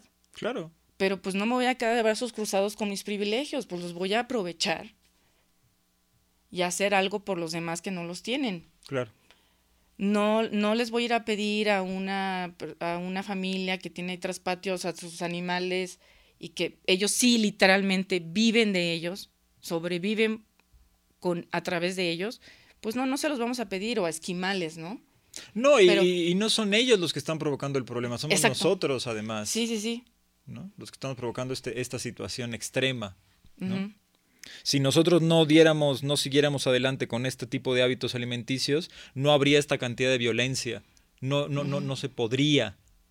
Porque la gente no tendría el, el el distanciamiento con el vínculo con los animales. Hay una, hay una historia que narra este Matthew Ricard, el, monje budista, que habla sobre eh, los, los cazadores en, en, digamos, en tiempos pasados y los cazadores ahora. Y él dice, un cazador en tiempos pasados tenía que pasar meses en una en una comunidad, por ejemplo, de venados, para poder ver cómo eran sus hábitos y seguirlos. Tenía que estar escondido y estar ahí atravesando durante mucho tiempo, eh, eh, digamos, periodos largos, cómo se vinculaban, cómo se movían para poder cazar algún animal. Sí, por necesidad, sí.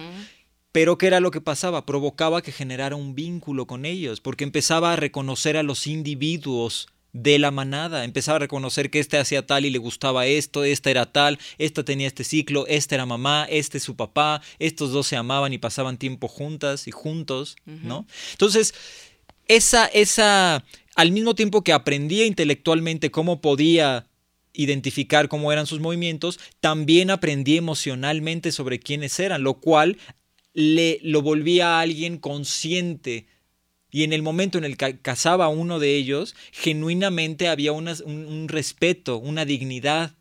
Por eso había todo este, este ritual alrededor de casarlos, porque sabía y se había vinculado emocionalmente con seres que le, eran importantes. Sin embargo, tenía una comunidad que necesitaba atender, que tenía necesidades.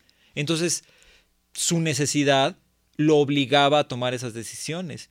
En este contexto en el que estamos los cazadores, no se vinculan, no pasan meses siguiendo una, manada de venados o de, o de eh, búfalos no, lo leen todo en libros, lo ven en algún documental donde les dice la información de cómo se mueven, cómo es que tienen sus ciclos de maternidad, de paternidad, cuándo están en celo, todo, todo, todo, cuándo tienes permiso para cazar, cuándo no tienes permiso. Todo es un trabajo completamente intelectual del cazador. No hay ningún trabajo emocional. Entonces en el momento en el que se enfrenta con el animal, no ve ningún individuo, no ve ningún ser, ve completamente un producto de su intelecto el resultado de toda esta información que absorbió de manera separada de la experiencia, se alienó de la experiencia emocional, ¿no? Y eso es mucho de lo que nos está pasando con todo esto. Al, al separarnos de esta experiencia emocionalmente, pues entonces dices, ¿dónde está el problema? ¿Cuál está el problema en que los matemos? Eso me hizo, me hiciste recordar que, porque para esto, mi primer marcha antiespecista y la única hasta este momento, que lo bueno es que ya pronto es la siguiente. ¿Es de noviembre o cuándo es? Eh, fue el año pasado y, y en una cartulina yo tenía esta frase que dice, este, yo soy orgullosa médica veterinaria antiespecista, tachando la, lo zootecnista. Y pues ya sabes, ¿no? Fue, pues se hizo viral y, claro. me, que, me llovió que poco me importa, la verdad. De hecho, nada. La crítica deconstructiva de, del gremio. Claro. Eh, y bueno, tengo la, pues el privilegio de, O sea, yo puedo ser abiertamente veterinaria antiespecista porque tengo el privilegio de tener, bueno, soy socia pues, pero de tener mi propia empresa. Yo no necesito la aprobación de, ningún veterinario o veterinaria para que me contraten o que me despidan. No tengo este miedo de que me despidan por si digo esto, hago esto. Eh, soy consciente, créanme, de mi privilegio y por eso también siento esta necesidad de hacerles saber a los alumnos o a quienes ya se graduaron y están ejerciendo, pues que no están solos, no están solas. Eh, me encantaría que, que, pudieran hacer objeción de conciencia al 100%, o sea, es decir, sin burlas de los demás compañeros, sin esta amenaza de que pues ya no le vas a caer bien a tu profesor, profesora. De verdad, ojalá estén en ese punto, no, desconozco, pero yo a raíz de esa marcha recibí muchos mensajes de, de alumnos y también de, de veterinarios que ya están ejerciendo y veterinarias y pues me decían esto, oye, pues, o sea, o sea, que estaban, compartían lo que yo siento, lo que yo pienso, pero pues tenían que vivirlo en el anonimato, ¿no? Claro, sí. Pues no se vale, o sea, no sé, no, no, no, no les, no, no están faltando al respeto a la profesión ni al, o sea, al gremio, a los, al personal académico. ¿Por qué? O sea. Pues es eh, que es una crítica bien fuerte. O sea, se pues entiende que mucha gente no quiera pasar por eso, se necesita de valentía para hacerlo. O sea, uno tiene que tener un cierto carácter para soportar las burlas. Es mínimo en comparación ah, a lo que tenemos que vivir. y por eso es que uno lo, hace. Esa es otra cosa que me gustaría. O sea, no estoy minimizando la violencia psicológica que implica el ser veterinaria antiespecista. Sí, claro, hay que también tomar cartas en el asunto si, si se están burlando o, te están difamando o, no sé, acosando. Claro. Porque también pasa esto. sí, por supuesto. yo ya, mira, ya ¿No te acuerdas de este chico que ya, también me ayudaste tú una vez, un hombre, como le dices ah, tú, que se la pasaba acosándome ahí? Sí, sí, ya, de verdad eso ya es enfermizo, o sea, se obsesionan, se obsesionan y muy interesante. ya es un comportamiento que sí, que ya está en la línea, ya creo que rebasa la línea y si dices, oye, tomaré cartas, o sea, lo ignoraré o neta sí eh, procederé, incluso legalmente, no lo sé, o sea, está bien, hay que protegernos. Yo no estoy minimizando el acoso, el bullying que puedas eh, padecer siendo abiertamente veterinaria, veterinario antiespecista. Pero que no se nos olvide que el objetivo principal son los demás animales. Entonces, cuando ves eso, dices, por favor, las burlas, los memes, no son nada. o sea, yo no quisiera ser una cerda que está confinada en una jaula, en donde no puede girar ni sobre su propio eje, en donde eh, eh, está, están sus, sus, lechones ahí, sus hijos, y ella involuntariamente los pisa y los, los mata. Eh, de verdad. Y, bueno, claro, para después, cuando ya su vida útil, porque así le, le decimos, cuando su vida útil haya terminado, pues va a ir al matadero. Una cuarta parte de su vida natural, ¿no? Por favor, memes, chistes, burlas. Sí, no importa. O sea, no son nada. Ahora, también también es cierto que, como lo platicábamos, está habiendo acciones legales importantes contra activistas y estoy seguro que las tomarían también contra veterinarios o tecnistas que trabajen en estas empresas. O sea, es importante tener cuidado. El chiste no es, no es ser temerarios, temerarias, pero hay que ser valiente, hay que tener un cierto carácter, es, es verdad. Y creo que es importante tener paciencia ante eso, ¿no? Ante, ante, ante el, proceso de cambio, porque hay personas que pueden, que puede ir más allá de burlas, mm. que puede ir a, violencia en el sentido de que, como ellos, ¿no? Eh, que, estos activistas que están, van a, van a tener que pasar, al parecer, 10 años en la cárcel por filmar dentro de una, un, o sea, un acto de violencia por firmarlo, van a tener que pasar este 10 años en la cárcel, ¿no? barbaridad. o sea, el, el, el, asunto es hay que, hay que hacerlo con... Inteligencia. Con inteligencia, exactamente, esa es la palabra correcta. No, no, no se trata de ser temerarios, se trata de saber que estamos en contra de todo un sistema que se sabe defender y se defiende bien. Y los primeros son los que se burlan, ah. pero esos con ignorarlos basta. Estamos hablando de que hay leyes que están protegiendo este sistema de violencia y que pueden salir eh, gravemente perjudicadas personas, o sea, veterinarias como tú o compañeras, por trabajar en estos lugares y alzar la voz ante estas injusticias. Ah, no, no, no, mira, me hiciste recordar. Eh, Ah, carajo, es que cuando terminemos de grabar voy a decir esto y esto, chin, chin. Pero no importa, pero hacemos más. exacto. porque luego, o sea, yo en casa, porque yo le pongo voz a mis pensamientos. Claro. O sea, soy único ser humano en mi casa. Somos 16 perros, 5 gatos y yo. le pongo voz a mis pensamientos y neta diálogo chingón. Y digo, ojalá, ¿sí? Claro. Porque, bueno, eh, para esto lo. O sea, lo que yo publico en mis redes sociales si es congruente, o sea, es lo que pienso, siento y lo que pongo en acción. Claro. O lo que, si, no, si bien no lo he puesto en acción, es lo que pienso que yo sí haría. Claro. Entonces, soy muy transparente en mis redes sociales, porque ya ves que mucha gente pues finge ahí, no sé claro, qué. Claro, sí, sí. Y eso, no sé, como que la demás gente me percibe como que yo me puedo desenvolver muchísimo en, ante el público y no sé qué, y es todo lo contrario un año te estuve procrastinando este podcast por nervios y demás. y no, es que ya ya nomás dame chance de terminar este libro. Y dije, ya, pero ya, por favor, basta y sobra con lo que experimentaste en la carrera y ya, ¿no? Pero, eh, ah, y otra vez se me olvidó, espérame, lo que... ¿A dónde ibas? Ajá, estábamos en... Ah, sí, sí, sí, ya me acordé, ya me acordé. Eh, híjole, esto de las, de las amenazas es, es, es grave, ¿eh? de verdad es muy, muy grave porque de verdad están, atentan contra la vida. Hay una persona que me, me parece frustrante que, que, muchas de las denuncias que hacemos los activistas eh, no puedan tener las pruebas suficientes porque quienes las han obtenido están amenazados. Claro. Y me frustra porque yo entiendo que necesitas pruebas para que proceda. no nomás hablar así, pero ¿qué haces? O sea, si, si esta persona está amenazada de muerte, literalmente. Yo tengo una amistad que quiero mucho, con valores, con principios, que me consta que de verdad luchó años por el bienestar físico y mental de los animales que están en cautiverio en los zoológicos. Una mente brillante, ¿eh? Que hasta digo, qué idiotas los empresarios al no haber aprovechado, y no lo digo en un sentido de explotación y eso, eh, a esta persona con tantos conocimientos, con valores, con principios, y aplicarlo en el...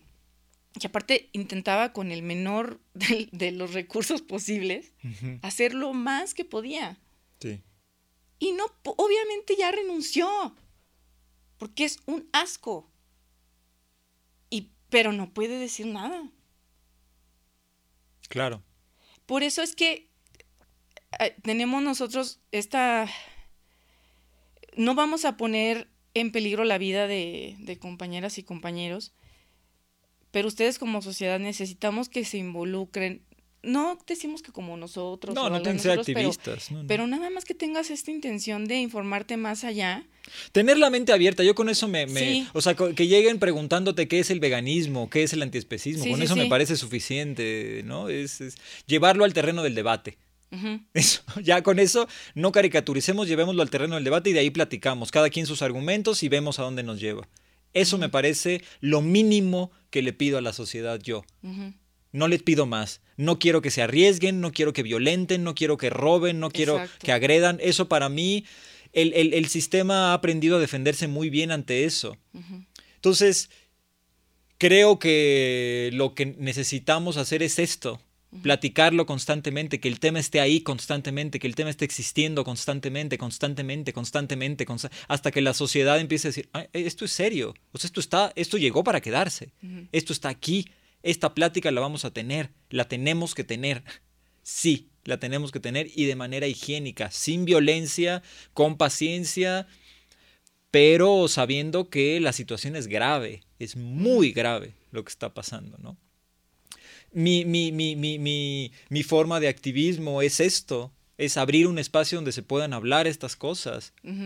En agarrar y decir, vamos a darle cuánto tiempo, lo que queramos, ¿para qué? Para que podamos expresarnos. Que te digo que a, mí, a, mí, sí me, me, me, ayudó bastante y me generó paz porque dije, ok, voy a poder seguirme informando y actualizando sin necesidad de ver que insisto, es, este opinión, sentimiento personal. Yo ya no soy capaz de ver documentales, pero sí puedo pues leer, escucharlos. Esta Melanie Joy habla de eso. De nada le servimos al movimiento traumatizadas y traumatizados. De nada le servimos. Necesitamos tener higiene emocional empezando con nosotras mismas. Y a través de eso vamos a poder transmitir una idea clara, nítida, no solo intelectualmente, sino emocionalmente. Y para eso tenemos que tener paciencia, tenemos que saber que esto es un maratón, esto es para largo, vamos a luchar por esto toda nuestra vida, no unos años, no mientras tengamos energía. Entonces, el objetivo está en no traumatizarnos, en saber regular cuándo es momento de saber más información, cuándo es momento de bajarle. ¿Por qué? Porque si te meten a la cárcel 5 o 10 años por andarte metiendo a laboratorios a sacar conejos, a nadie le interesa, aceptémoslo, a nadie le interesa. A la sociedad no va a hacer nada por eso, no le va a interesar. Pero si estás hable y hable y hable y hable y hable y hable y hable y hable y hable y hable y hable y hable de esto, eventualmente, eventualmente alguien se empieza a preguntar algo. Empieza a decir, oye, oye, sí es cierto, y lo de los conejos en los experimentos sigue siendo una cosa, pero ¿por qué seguimos haciendo esto? ¿Para qué lo seguimos haciendo? Y ese es la única, el único, lo único que les pedimos. Se han preguntado si es necesario no seguir experimentando, seguir torturando, seguir comiendo, seguir vistiendo animales. ¿Es necesario? Y la respuesta es no, no es necesario. sí. ¿No? Oye, Berito, hay algo que querías platicar tú, que querías leernos, perdón, para que Bueno, ahora también, ah, perdón por lo, o sea, el desorden que tiene... Pero no te disculpes de nada, y así es el eh, podcast siempre. Em, es que yo viajo mucho a carretera. Claro. Entonces, eh, desafortunadamente, lo que me toca ver más, bueno, es que también es por el medio de transporte, porque a las vacas y a los toros, normalmente los, el transporte va bastante cubierto. O sea, si acaso, no sé, es unas ventanas así. Sí. Pues apenas se asoma la nariz y un poco de la boca de ellos. Pero pollos y cerdos, pues sí, son muy notorios. Sí, sí, se nota. Entonces, siempre, siempre me toca ver. Sí, es un constante recordatorio. Ajá. Y algo, y, y ese sí tengo el video, ¿eh? Aquí lo tengo en mi teléfono, pero para quien dude de la veracidad. Pero imagínate. Pues si quieres, mándamelo y mientras cuentas esta historia, lo pongo. El, el, estrés, extremo estrés de estos animales, porque me tocó verlos. Yo los documenté sin saber que esto pasaría. Yo los documenté en, en, algún momento pues de mi viaje, de porque iban yo denunciando lo apretados que iban y en las peores condiciones. Pero bueno, Después en la caseta, vaya sorpresa me llevé, porque iban adelante de mí, canibalismo. Ese cerdo que me había tocado, o cerda, viva, vivo todavía, en la siguiente caseta me tocó patas para arriba, para arriba, eviscerado. ¿Qué nivel de estrés debes tener para que haya canibalismo en una especie que no es canibalista? Es impactante. Una vez tuve una discusión, ah, pues con este hombre de Facebook que decía que, que, las, fan. que las tortugas eran caníbales, se atrevió a decirme, que las tortugas eran caníbales. ¿De qué me estás hablando? ¿Cuál, ¿Cuál, artículo? ¿De dónde sacaste eso? Que tengas a, unos, a unos individuos en una situación de estrés extrema y que por tu mal cuidado empiecen a tener estas conductas, no significa que las tortugas sean así, significa que tú eres una persona como mínimo irresponsable, como mínimo, te lo voy a decir.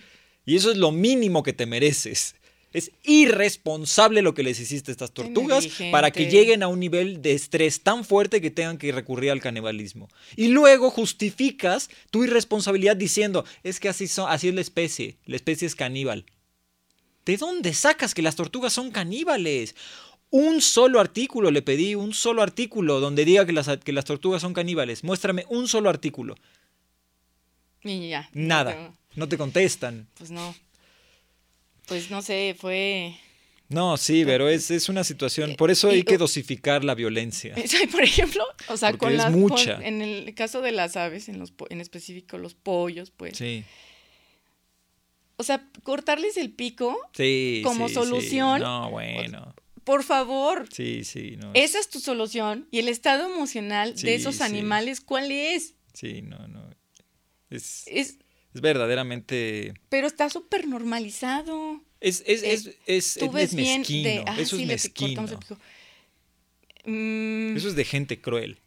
No sé, y en el caso, me, me atrevo a pensar que, a decir que la industria láctea es todavía mucho más cruel que la, la- la láctea por, por los, digo, la industria láctea es todavía más cruel que la cárnica, en- eh, hablando solamente de vacas y toros, por los años, ¿no? En el caso de las hembras que las mantienen ahí gestantes Ah, mí una me- y otra mí y otra parece y otra que- y que- otra vez.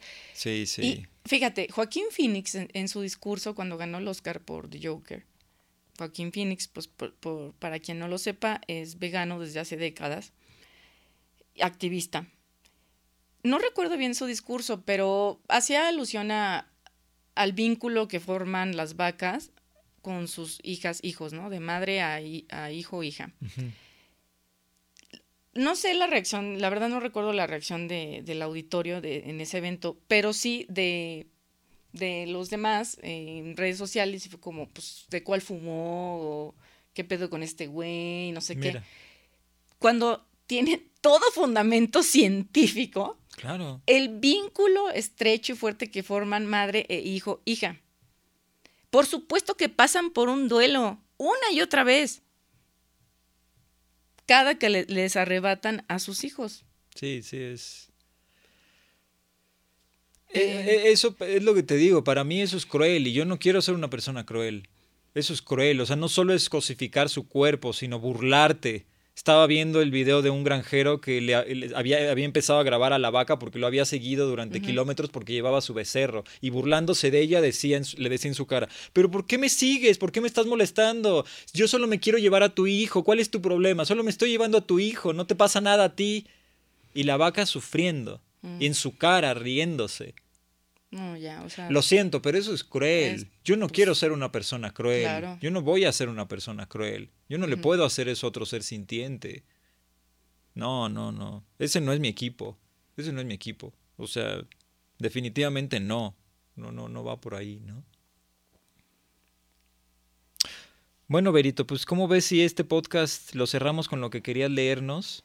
Mira. Y con la promesa, eso sí, de que vamos a hacer una segunda, tercera parte, porque hay mucho tema, Berito. No, ve, mira. 33 temas. Y de aquí. Pues es que, Ah, bueno, y mira, iba a iniciar con este, se me olvidó. Claro. la frase de John Stuart Mill, que todo gran movimiento se ve obligado, obligado a pasar por tres etapas, ridículo, polémica y aceptación.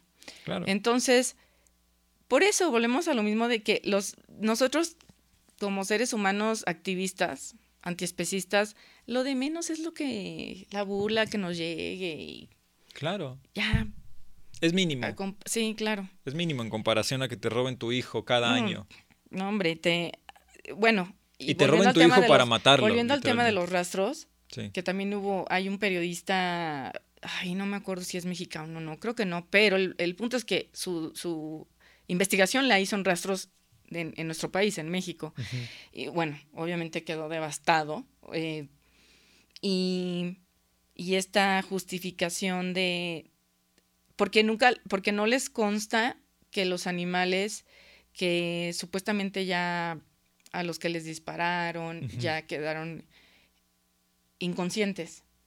Eso no consta siempre. Claro, sí, sí, sí. Y ellos se justifican con que pues son casos aislados. Pero si matamos a millones, ¿cuántos casos Sí, aislados no, hay ahí? Ya, ya no, ya, no, ya no son casos aislados, es una estadística bastante alta. Imagínate, imagínate nada más que te desoyen estando consciente, Sí, sí. estando sintiendo, tal vez no, o sea, en la- con la parte locomotora, bueno, no te puedas, o sea, no te puedes mover, Sí. no puedes vocalizar ni nada, pero estás sintiendo. Es un horror. Em, pues bueno, a ver. Eh, y sobre, bueno, invitarlos a leer un artículo, son unas pocas páginas, pero esta doctora, que es, una veterinaria antiespecista, es italiana, me parece, mi, Micaela, ella le puso palabras a lo que yo pienso y siento desde hace muchísimo. Ah, mándame el artículo para ponerlo en la descripción. Mira, se titula Veterinaria, espérame, antiespecista. Mira, una crítica a la profesión veterinaria desde una perspectiva antiespecista de, se escribe, bueno, lo voy a decir, pronunciar tal cual, Michela Petorali, no sé si se pronuncia Michela. solamente les voy a compartir el resumen y la conclusión. El artículo se los vamos a poner ahí en, los comentarios. Eh, la idea de que la profesión veterinaria tiene entre sus funciones el cuidado de los animales junto con la salvaguarda de sus derechos, pese a encontrarse difundida entre algunas personas, está totalmente desinformada. La profesión veterinaria se dirige básicamente a controlar el modo en el que los animales no humanos son usados y tratados, de manera que la salud y otros intereses de los seres humanos se vean protegidos. Solo se presta una cierta atención al llamado bienestar animal, pero de una manera que no toma realmente en cuenta los intereses de los animales. Este artículo defiende que, si asumimos un punto de vista contrario al especismo, es necesario un enfoque distinto para la medicina veterinaria, que ponga los intereses de los animales no humanos en el centro y que, conforme a eso, promueva una investigación para el desarrollo de métodos de diagnóstico y terapéuticos que beneficien a estos. Eh, eh, bueno, ese es el resumen, el abstract. Eh, ahora vamos a las conclusiones, a la conclusión. Permíteme. Chiverito, no hay prisa. ahí va, ahí va, se está descargando.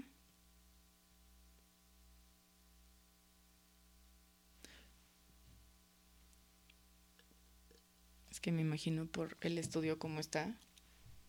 Tarda más, ¿no? Las señales. sí, es un poquito encerrado en el estudio, sí, sí, no es no es tan accesible al internet acá en este lugar. Ya, ahora sí ya se descargó. Conclusión. A la luz de lo que se ha expuesto aquí, aunque sea solo a grandes líneas, se evidencia hasta qué punto el médico veterinario no es formado o formada con el fin de proporcionar un tratamiento médico adecuado a sus pacientes, sino única y exclusivamente para intervenir sobre todos aquellos aspectos que afectan a la salud humana, como la seguridad sanitaria y el control de los productos alimenticios. Claro. La metodología general, superficial y sin embargo dominante, del enfoque a las temáticas relativas al bienestar animal es hija del mismo sistema que no tiene en cuenta la necesidad urgente de una ética profesional orientada al desarrollo de una moral que considere los intereses de los animales.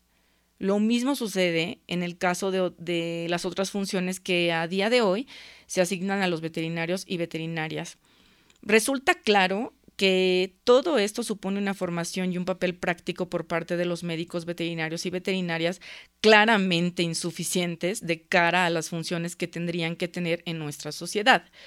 Esta debería ser una práctica responsable y que tenga en cuenta de manera plena los intereses de los animales no humanos, eh, en tanto que individuos con la capacidad de sufrir. Por este motivo es necesario, por una parte, el desarrollo de una ética veterinaria cuyo foco se sitúe no en los intereses de los seres humanos, sino en los, en los de los demás animales no humanos. Y en consecuencia, es también preciso el desarrollo de una investigación en veterinaria, en lo que toca tanto a diagnósticos como a terapias, para que la situación descrita antes pase a ser cosa del pasado. Y ahora me acuerdo de algo. Eh, también en, creo que por, no me acuerdo en qué semestre, pues, pero de la carrera nos dijo un profesor que, que ah, no, entonces si era en primer semestre, porque ya sabes esto de preséntense y por qué decidieron esto. O a lo mejor al inicio, pues, de un semestre. Preséntense y por qué, y nos menciónenos por qué decidieron estudiar medicina veterinaria. Pero eso sí, con la superadvertencia ya y la censura de al que diga que porque le gustan los animales, fuera, ¿eh? No, aquí no somos animal lovers. Eh, recuerden que estamos para, estamos para velar por la salud pública. Mira. Y, y, los que sí estábamos, pues la verdad, que, eso no te quita el gusto por la medicina, pues quienes éramos animal lovers dijimos como, pues qué respuesta decimos, ah, pues que nos gusta la medicina y que nos gustan los animales. Sí, sí, te empiezan a adoctrinar desde ahí, te empiezan a castrar emocionalmente desde ahí. Entonces decíamos eso, porque pues prohibido nada más decir que pues, te gustan los animales, ¿no?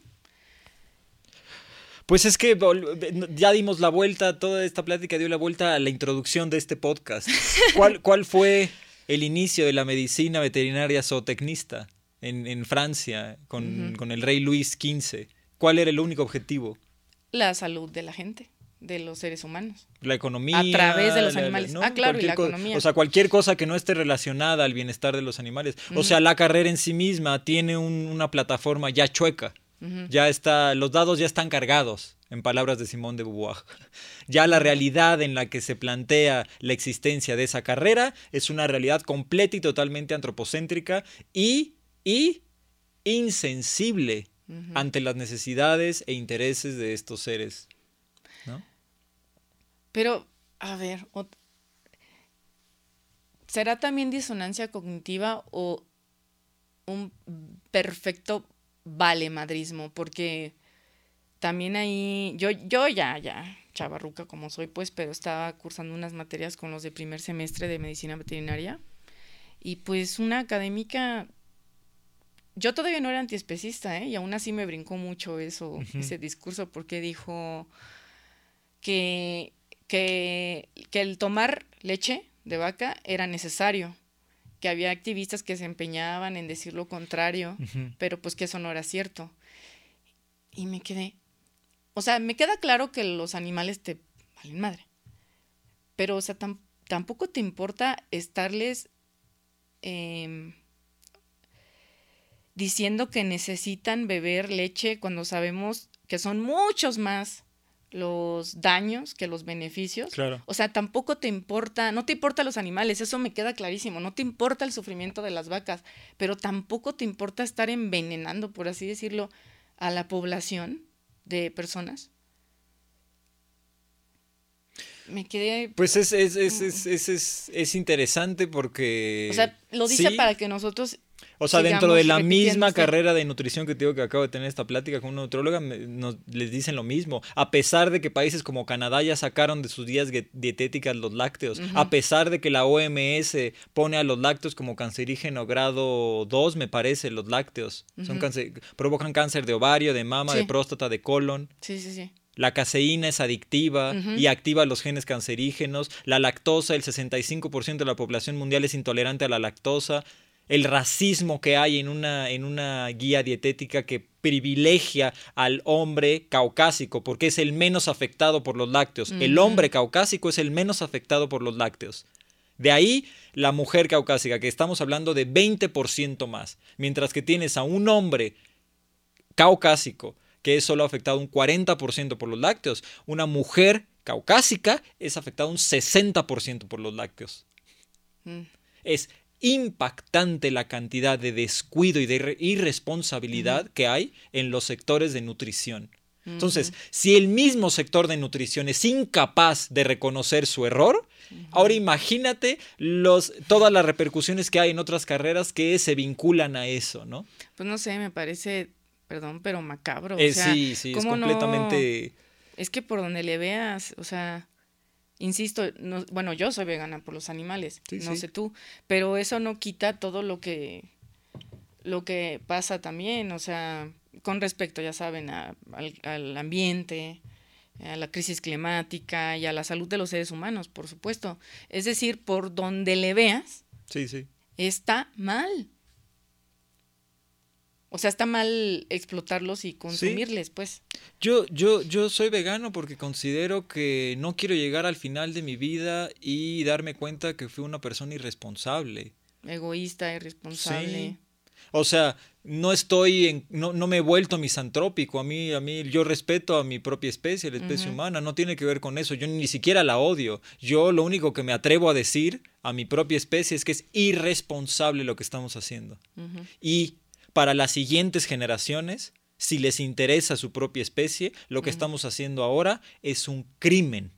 Es un crimen lo que les estamos haciendo. Nosotros ejercemos violencia deliberadamente, porque fíjate, también, ya sabes, este argumento entre todas las falacias este, contra el veganismo, este de que pues los depredadores también son violentos.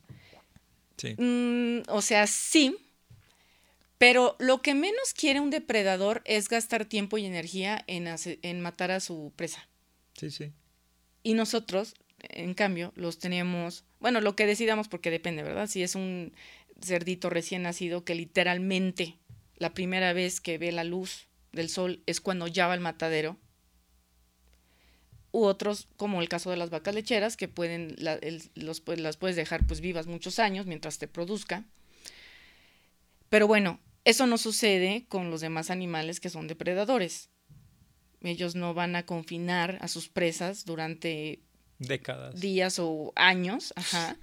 Y tampoco van a, o sea, ellos no van a gastar energía en estarlos matando de maneras... En torturarlos. En torturarlos, exacto. Entonces, eso es muy distinto, muy distinto. Y, y, bueno, es el aspecto que la narrativa hegemónica de esta postura cosmológica que mantenemos realza esto en la naturaleza, o sea, hace parecer que esto es más común en la naturaleza de lo que es. Quiere realzar estas características del predador como si fuera algo que sucede todos los días. Ah, claro. Sí, porque fíjate. Todos los días se están matando. Es una selva en la que todos, es, horrible. Es mejor que vivan con nosotras, hacinadas y torturadas por nosotras, a que tengan ahí, que estén expuestas a estos predadores, porque todos los días, estos cuando no es así. Lo que pasa es que desde documentales como National Geographic se han encargado de ensalzar la idea de todas estas dinámicas en la naturaleza que son completamente desproporcionadas. Claro que hay la dinámica de predador y presa, por supuesto que existe, pero la cantidad de tiempo en la que, en la que el vínculo es de bienestar es muchísimo mayor al momento de una interacción que pueda ser eh, perjudicial para las especies o que haya este tipo de interacciones, ¿no? La cantidad de predadores que hay en la naturaleza es muchísimo menor a la cantidad de, presas que hay en la naturaleza. Y todo esto, estas, estos documentales, obviamente a través de una postura cosmológica, lo interpretan y marcan la idea a la sociedad de que esto sucede prácticamente todos los días a todas horas. Todo el tiempo. Todo el tiempo se están matando por sobrevivir en la naturaleza. Todo el tiempo todas las especies se están matando. Y eso es completa y totalmente falso. Completa y totalmente falso. Sí. No existe esa relación en la naturaleza.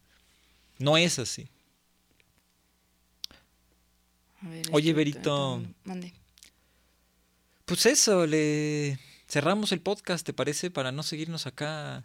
Sí, ya no pero, pero con la promesa de una segunda, tercera parte, ¿no? Eh, pues no sé, sobre la mm, inteligencia de los demás animales. Claro, sí, sí la cultura en los demás animales. Sí, ahorita creo que el tema era muy interesante porque no he podido yo hablar de eso porque como dices tú también muchos no muchos se atreven, ¿no? Y me parece importante que también se cuiden y que te cuides y por eso me parece importante, por ejemplo, hablar de una perspectiva también en la que generemos conciencia, no que digamos quién y señalar con el dedo. Ah, no, sí, de verdad. No, no, no, va por ahí. Interés, ¿eh? Es tu experiencia como veterinaria eh, zootecnista es esta, ¿no? Y me parece importante hablar sobre esto de manera higiénica. Quien le, quien, le, quien le resuene esto, pues le resonó. Quien no, bueno, pues que siga adelante con su vida y que siga así, adelante, ¿no? Que haga lo que considere, que quien le den confianza, ¿no?